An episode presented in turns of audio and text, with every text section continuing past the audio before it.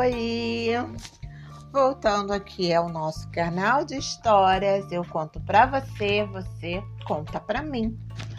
Hoje a história que nós vamos ouvir, eu vou contar, é a história de Emília, escrita pelo autor Monteiro Lobato. Essa história ela é muito legal.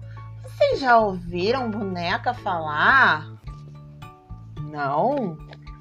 Então vem comigo, que agora vocês vão descobrir a história de uma boneca falante. Quando chegou a noite e tia Anastácia acendeu o lampião e disse: É hora! A boneca entrou na sala muito esticadinha para trás, toda cheia de si. Era uma vez, foi dizendo. Espere, Emília, advertiu o narizinho. Não vê que o Visconde e o gato Félix ainda não vieram? Nisto, chegou o gato e sentou-se no colo de Dona Benta. Depois apareceu o Visconde, que entrou para dentro da sala. Emília começou de novo. Era uma vez um rei. Eu já sabia que vinha história de rei, interrompeu o narizinho. Emília vive com a cabeça entupida de reis, príncipes e fadas. A boneca não fez caso e continuou.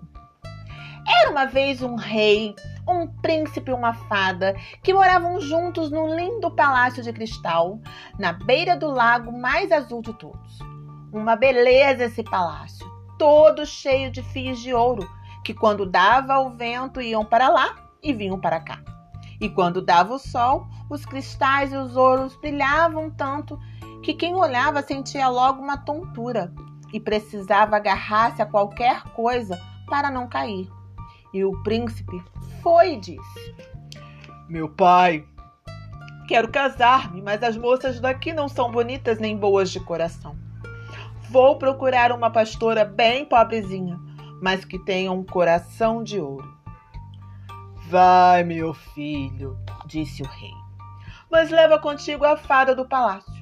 Sozinho não te deixarei ir príncipe chamou a fada, virou a fada numa, bengal, numa bengalinha e virou-se a si mesmo numa formiguinha.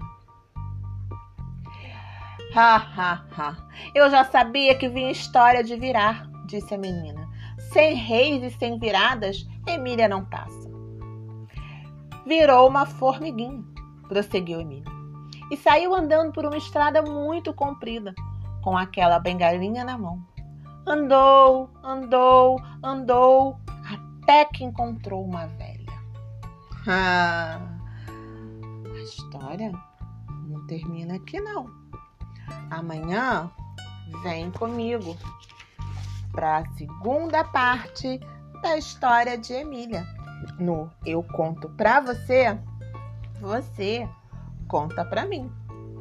Tá curioso? Tá curiosa? Então não deixe de ouvir o podcast de amanhã. Beijos! Tchau!